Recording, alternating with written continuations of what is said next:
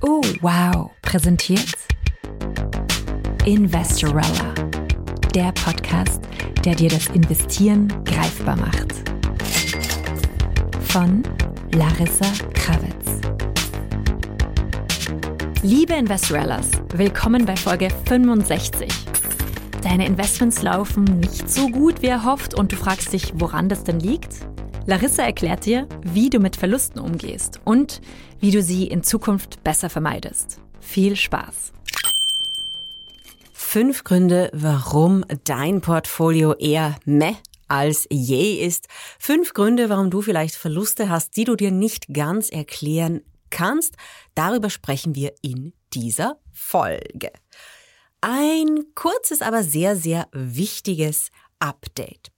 Die Märkte sind Ende 22, Anfang 23 nicht so berauschend gelaufen und deswegen gab es viele Leute, die mir geschrieben haben, oh, ich habe mein ETF-Portfolio, ich habe das und das mit meinem Portfolio gemacht, ich habe ein paar Aktien gekauft und jetzt weiß ich nicht wirklich, was ich tun soll. Deswegen gibt es im Erfolgreich investieren mit ETF-Kurs ein ganzes Modul über Verluste und wie du sie vermeidest.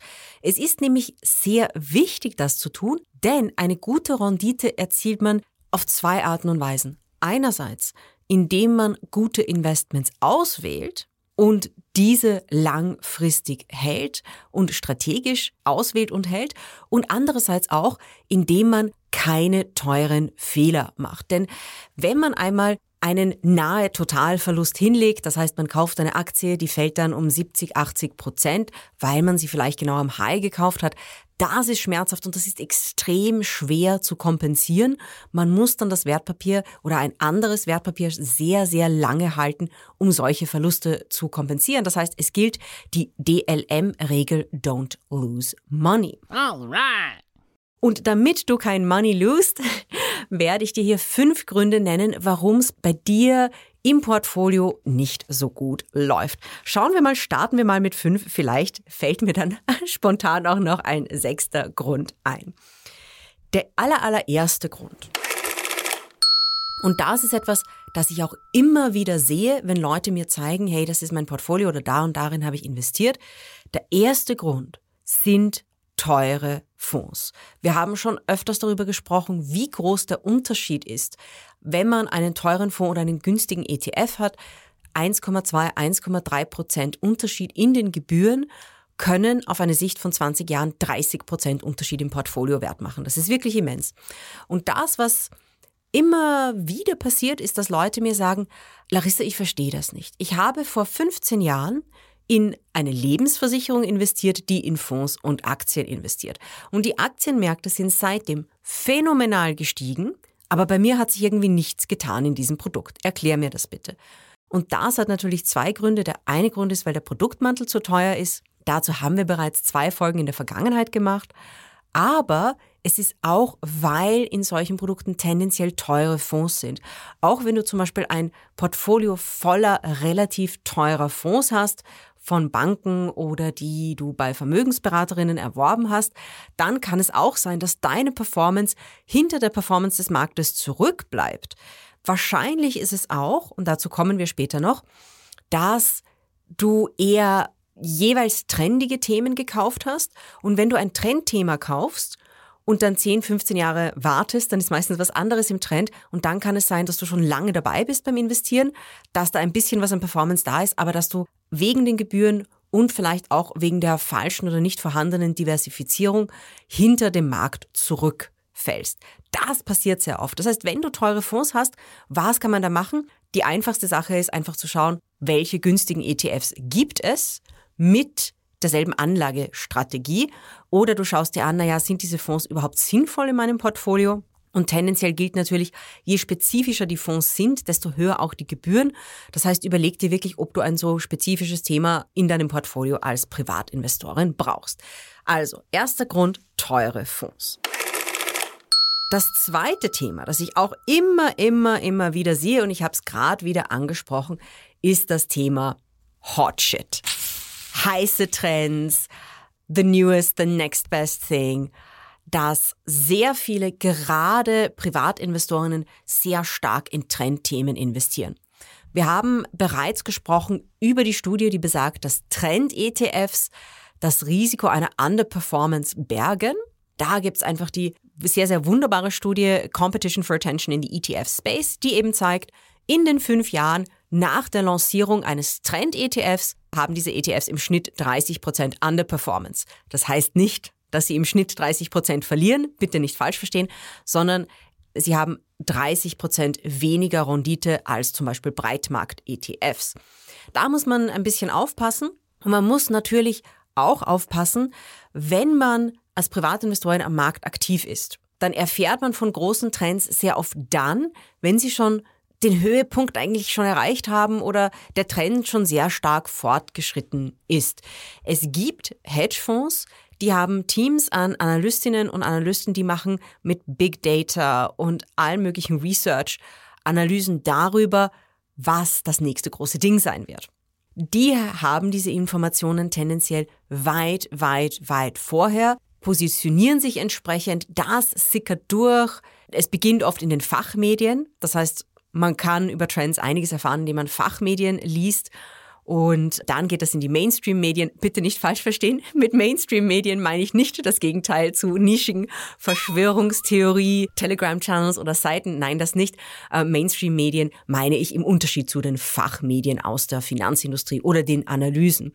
Man kann schon einiges gewinnen, indem man sich die Reports und Analysen großer Investmentbanken ansieht oder auch Dachorganisationen oder Dinge wie Morningstar, Lipper, Fonddatenbanken, die geben übrigens gratis richtig, richtig tolles Research her. Also bei Morningstar oder Lipper Refinitiv kann man sich anmelden gratis für deren Newsletter und da erfährt man auch schon einiges über neue Trends bei Fonds oder bei ETFs. Aber wie gesagt, Trend Following hat seine großen Risiken, gerade wenn man sagt, ich bin als Privatinvestorin unterwegs, ich bin eher passiv. Das ist etwas, das muss man wirklich aktiv machen, aktiv managen. Und das Problem ist oft, dass solche Trend-Investments am Anfang aktiv gemanagt werden, aber dann kommt das Leben dazwischen. Man hat als Privatinvestorin meistens einen Job, man hat Freunde, Familie und alles und dann vergisst man einfach, dieses Investment aktiv zu betreuen und dann schaut man sechs Monate später und denkt sich, ach, jetzt ist es gefallen, naja, warte ich, bis es wieder raufgeht und dann ist es irgendwann 30, 40 Prozent gefallen und dann sitzt man da und denkt sich, uh, das hätte ich viel früher schon aktiv managen sollen. Also dieses Aufspringen auf Trends ist, wenn man das nicht wirklich sehr aktiv managt, ein großes Risiko. Und bei vielen, die mir zum Beispiel ihre Depots zeigen oder sagen, worin sie investiert haben, da sehe ich genau dieses Verhalten. Das Problem ist nämlich, gerade auch in der Beratung, die trendigen Sachen verkaufen sich gut. In den letzten Wochen ist ChatGPT auf den Markt gekommen, superschnelle Adoption Rate und was sehen wir jetzt? KI-ETFs gehen natürlich total ab vom Volumen her. Das sind eben, was ich zuerst erwähnt habe, Lipper Affinitive, die dieses Research zur Verfügung stellen. Die sagen ganz klar, KI gibt Tech-ETFs und KI-basierten ETFs wieder einen starken Volumensboost. Solche Trends kommen immer wieder und natürlich ist es dann einfach für Banken oder Vermögensberatungsgesellschaften, solche Fonds und ETFs zu verkaufen. Man muss aber bedenken, ja, man steigt ein, das ist ein Trend, das muss man sehr, sehr aktiv managen und sich wirklich überlegen, wie viel allokiere ich im Portfolio, denn es ist ein trendiges Investment mit den damit verbundenen Risiken. So, dann kommt mein absolut liebstes Ding. Was war das nochmal? Hm? Wenn mir Leute jetzt im Umfeld, Bekannte, zeigen mir oft ihr Investment und dann sind da oft Dinge drin, die meisten gängigen Produkte kenne ich natürlich, aber es sind oft Dinge drin, die ich nicht kenne. Und dann frage ich die Leute und auch, nein, ich bin ja gemein, ja, auch wenn ich die Produkte kenne, frage ich die Leute und dann frage ich sie, du, was ist das eigentlich? Und dann kommt oft die Antwort, ich weiß es nicht. Erklär mir du bitte, was das ist. Oder die Leute gehen gleich auf mich zu und sagen, Larissa, ich habe in das und das investiert, ich habe eigentlich keine Ahnung, worin ich investiert habe, bitte erklär mir, was das ist. Bitte. Großes, großes, großes, großes Risiko. Wenn du nicht weißt, was dieses Ding macht, dann investiere bitte nicht. Denn dann hast du ja keine Ahnung, was du gekauft hast. Ich weiß, es gibt ein Geschäft, das verkauft so Home Decor Sachen und Spielzeuge sehr, sehr günstig. Und bei der Kasse gibt's da so Wundertüten. Das ist ein braunes Säckchen. Die Wundertüte um drei Euro, die Wundertüte um fünf Euro, die Wundertüte um zehn Euro. Und da sind irgendwelche Ausverkaufsdinge drin. Und Du weißt nicht, was du kaufst. Es könnte ein Kartenspiel sein, es könnte ein Partyhütchen sein, es könnte Klarsichtfolie, Küchenfolie sein oder ein Kaffeeheferl. Und du kaufst eben diese Wundertüte um 10 Euro. Wenn einem das Spaß macht, die Wundertüte zu kaufen, weil es ein Dopamin-Hit ist um 10 Euro, okay. Aber wenn es um deine Altersvorsorge geht, dann solltest du deine Dopamin-Hits vielleicht eher in Grenzen halten und schauen, dass du die woanders bekommst. Es ist ein enormes Risiko, in Dinge zu investieren, die man nicht versteht. Also setze bitte deine Altersvorsorge nicht auf Wundertüten. Ähm, wenn du das getan hast, ja, wenn du irgendwas im Depot hast und du bist dir nicht sicher, was das macht, dann bitte, bitte, bitte, bitte melde dich für den ETF-Kurs an. Da gibt es so ein kleines Mini-Training auch dabei, in dem du ein paar Hacks lernst, wie du ETFs analysierst. Das gilt natürlich auch für Fonds, denn die Metriken sind ja nahezu die gleichen, damit du mal verstehst, was deine eigenen Investments eigentlich sind. Da sprechen wir über Dinge wie das Factsheet, wo man das findet, wie man das analysiert und das Kit, Key Investor Information Document. Ähm, das heißt, die Basis-Anlegerinformation, wie du das ebenfalls analysierst, wenn du gar nicht mal weißt, was diese Produkte machen. Und manchmal ist es auch so, dass die Leute wussten, was dieses Produkt gemacht hat vor zehn Jahren, wie sie es gekauft haben, aber jetzt haben sie eigentlich vergessen, warum sie das gekauft haben und was das eigentlich macht.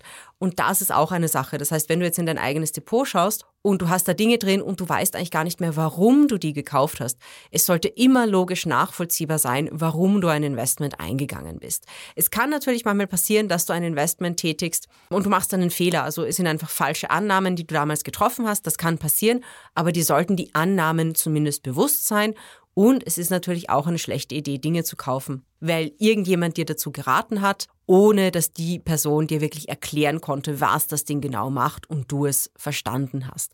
Also selbst wenn du mit wirklich tollen Beraterinnen und Beratern arbeitest, du solltest trotzdem die Produkte verstehen, in die du investierst, auch wenn es jetzt, sagen wir mal, du hast einen Hedgefonds mit einer sehr komplexen Strategie und du verstehst die Strategie nicht im Detail, du solltest zumindest die Umrisse der Strategie verstehen, denn wenn du nicht mal die Umrisse der Strategie verstehst, verstehst du natürlich auch die Risiken nicht und dadurch entstehen oft immense Verluste.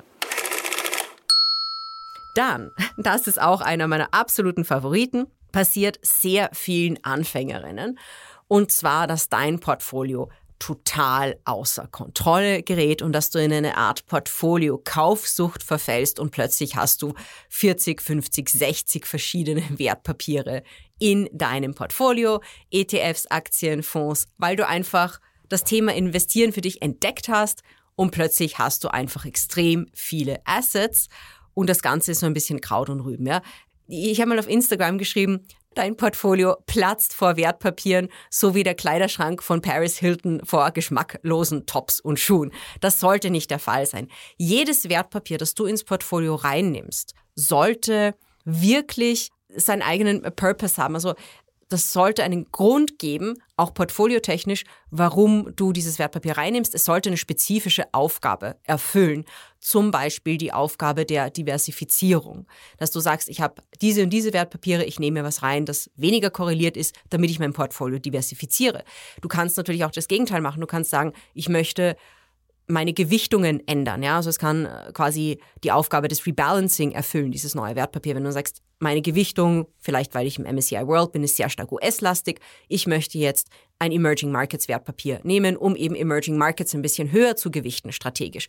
Diese Aufgabe kann es erfüllen. Es kann ein Wertpapier sein, das in einer anderen Asset-Klasse ist. Sag mal, du hast nur Aktien-ETFs, dann nimmst du vielleicht Anleihen oder Private Equity ETF oder Gold-ETC oder solche Dinge.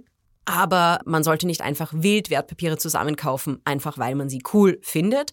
Und selbst wenn man etwas weiter ist und sagt, man macht aktiv Strategien mit Aktien, also das ist eher dann schon etwas Fortgeschrittenes, dann sollte man auch nicht einfach Aktien reinkaufen, weil sie cool sind, sondern da sollte man auch im Analyseprozess eine sehr spezifische Strategie verfolgen. Und wenn du in der Situation bist, dass du so ein Kraut- und Rübenportfolio hast mit sehr vielen Wertpapieren, in positiven Marktphasen, okay, wenn es dann aber zu starken Marktschwankungen und temporären Crashes kommt, hast du meist als Privatinvestorin das Riesenproblem, dass du nicht weißt, wie du all diese Positionen managen sollst. Wenn du drei, vier fünf ETFs drin hast, dann weißt du, okay, das ist noch relativ leicht zu managen und dann kannst du sagen, ja, na, das sind äh, Crashphasen, die sitze ich aus oder die benutze ich fürs Dollar Cost Averaging, also dass ich meinen günstigeren Durchschnittskurs einkaufe mit einem Sparplan. Aber wenn du 30, 40 Wertpapiere hast, dann musst du nicht fünf Entscheidungen treffen, sondern du musst 30, 40 Entscheidungen treffen. Und zwar relativ schnell. Was du im Portfolio drin lässt, was du rausnimmst. Und die meisten verfallen dann in Panik. Sehr viele Leute rufen mich an und sagen, hey Larissa, Hilfe, was mache ich jetzt? Ja, es ist gerade ein Crash. Ich habe 30, 40 Wertpapiere, die gehen alle in verschiedene Richtungen. Dazu sollte es nicht kommen, sondern überleg dir wirklich, welche Aufgabe diese Wertpapiere in deinem Portfolio erfüllen. Und das ist vor allem auch, wenn du kleinere Positionen hast. Oft höre ich dann von Leuten, oh, ich habe eine kleine Position in diesem Wertpapier. Und da muss man sagen, wenn die Größe der Position nicht dem Risk Management oder dem, der strategischen Portfolioallokation geschuldet ist, das heißt, du sagst, du möchtest zum Beispiel 10% Anleihen drin haben in deinem Portfolio, weil du sagst, du möchtest nicht zu 100% in Aktien sein, du möchtest ein bisschen eine andere Assetklasse reinnehmen und nimmst du 10% Anleihen, nimmst du 10% Gold zum Beispiel, dann macht das Sinn. Aber ähm, ein Verhalten, das ich manchmal sehe, ist, dass zum Beispiel ETFs oder Aktien gekauft werden, bei denen man sich nicht sicher ist. Man möchte irgendwie an dem Ding teilhaben, man ist sich nicht sicher, deswegen macht man nur eine kleine Position.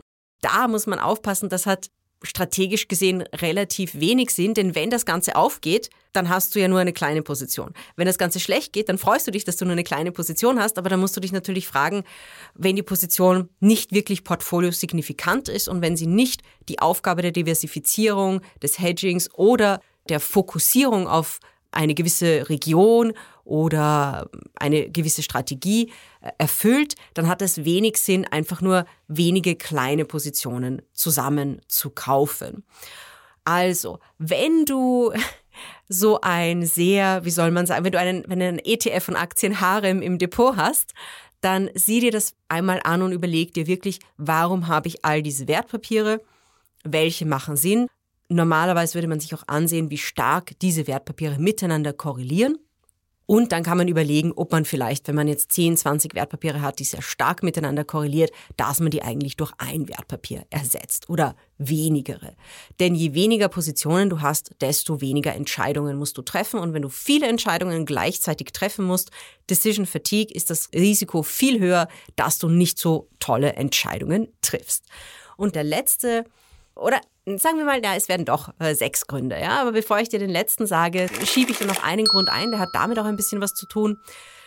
Ähm, das Thema aktives Trading in guten Marktphasen ist das ein Thema, das sehr, sehr stark promoted wird. Börsenbriefe mit Aktientipps funktionieren sehr gut.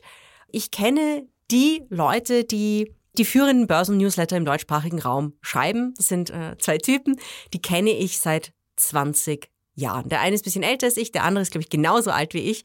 Und wir haben in, da war ich so 18, 19, haben wir mal zusammengearbeitet. Und die machen teilweise richtig, richtig, richtig gutes Research. Das ist alles fundiert.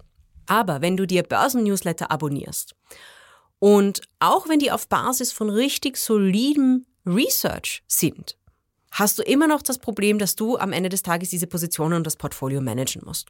Und viele Menschen machen gerade in guten Marktphasen die Erfahrung, dass eben diese Aktienanalysen, diese Aktientipps sehr gut funktionieren. Aber irgendwann gerät das Ganze außer Kontrolle und man tradet dann wild herum, dann verfällt man vielleicht in Panik, dann hat man einige Einzelpositionen. Das heißt, bitte, bitte Vorsicht bei aktivem Trading. Es birgt für Privatinvestoren ein sehr, sehr großes Risiko. Normalerweise braucht man das als Privatinvestorin nicht. Privatinvestorinnen, die sehr viel traden, das haben wir in den vorigen Folgen besprochen, haben tendenziell schlechtere Resultate als jene, die weniger traden.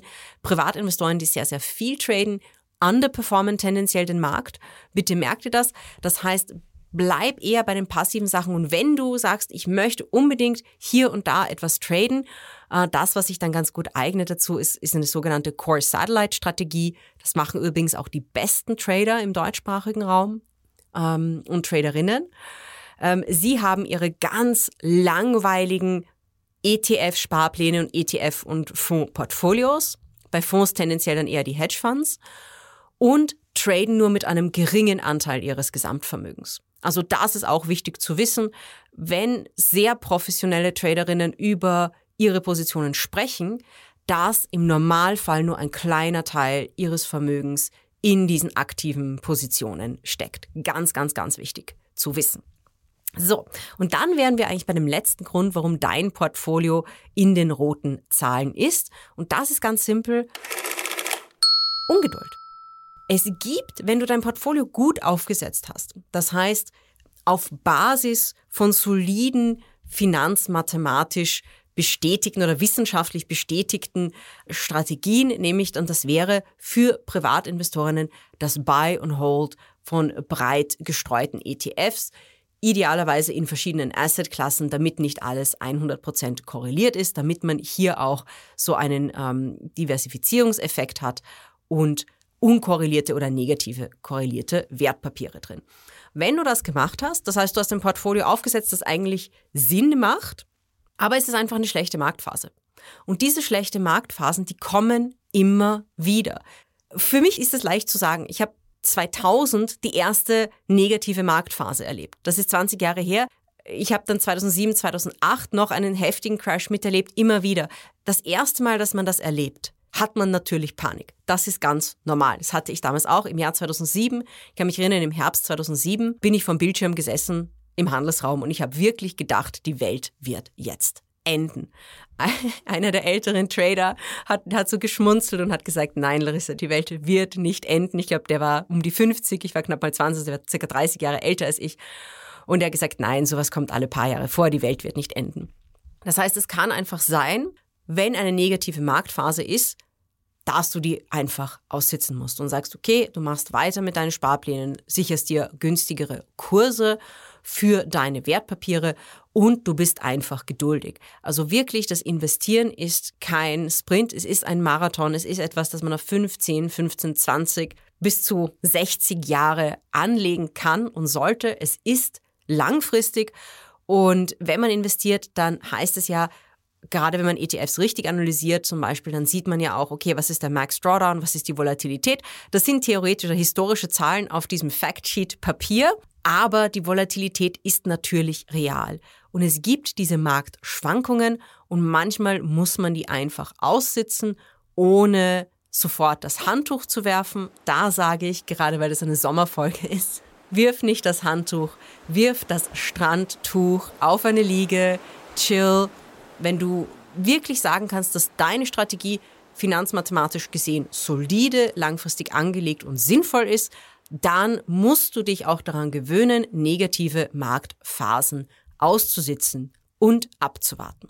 Ganz, ganz wichtig noch, denk auch an das, was ich vorher gesagt habe. Wenn dein Portfolio aber Kraut und Rüben ist, wenn du extrem viele Wertpapiere hast, wenn du Dinge drin hast, bei denen du dir gar nicht mehr sicher bist, was das eigentlich ist und warum du es gekauft hast, dann ist es natürlich anders. Dann musst du dir diese Dinge aktiv ansehen und dir überlegen, hat dieses Wertpapier in meinem Portfolio noch eine Zukunft. Aber wenn du sagst, du bist gut aufgestellt, das, was du machst, ist etwas, das möchtest du machen, das macht Sinn, dann ist es einfach eine Frage des Chillen und zu warten, bis die Märkte sich wieder erholen, was ja absolut kein Problem ist, wenn du ein, zwei negative Jahre hast, wenn du auf 10, 20 Jahre gesehen anlegst. So, ich hoffe, deine roten Portfoliozahlen konnte ich dir mit dieser Podcast-Folge sehr gut erklären. Es ist echt eine aktive Hands-on-To-Do-Folge. Und wenn du noch mehr Do's von den To-Dos haben willst, dann melde dich an unter investorella.academy slash ETFs. Da bekommst du so ein gratis ETF Mini-Training und kannst dich auch für die nächste Kohorte des Kurses anmelden. Und ganz klar, Podcast-Hörerinnen bekommen mit dem Code Podcast auch 10% Rabatt.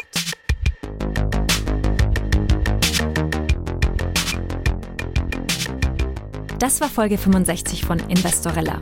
Wir freuen uns, wenn dir dieser Podcast gefällt und du deinen Freundinnen und Freunden von Investorella erzählst oder auch wenn du unsere Episoden auf deinen Social Media Kanälen teilst. Du kannst uns natürlich gerne auch verlinken at Investorella und at ohwow_eu. All das hilft uns, diesen Podcast bekannter zu machen und noch mehr Menschen zu erreichen. Für mehr Hörstoff empfehlen wir dir in dieser Woche einen weiteren Podcast aus dem Oh Wow Universum.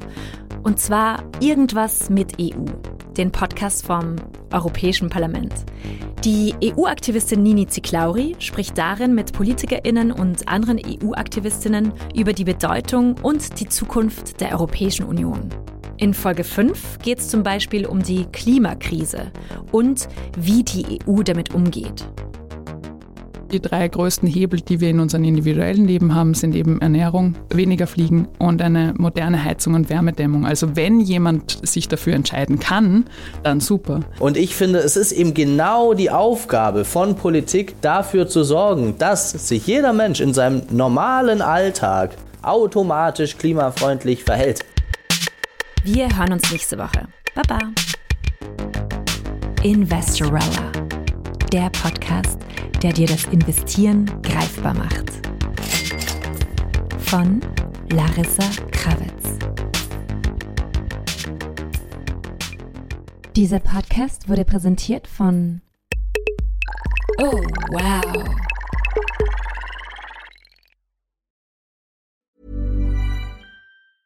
Want to get a chiseled look in the jawline? Sculpt and shape your jawline with added volume from Juvederm Volux XC. Juvederm Volux XC is an injectable gel specifically designed to be robust enough to improve moderate to severe loss of jawline definition. And it is the first and only hyaluronic acid filler approved for the jawline. Add volume to your jawline for a chiseled look with Juvederm Volux XC. For important safety information and to find a licensed specialist, visit juvederm.com.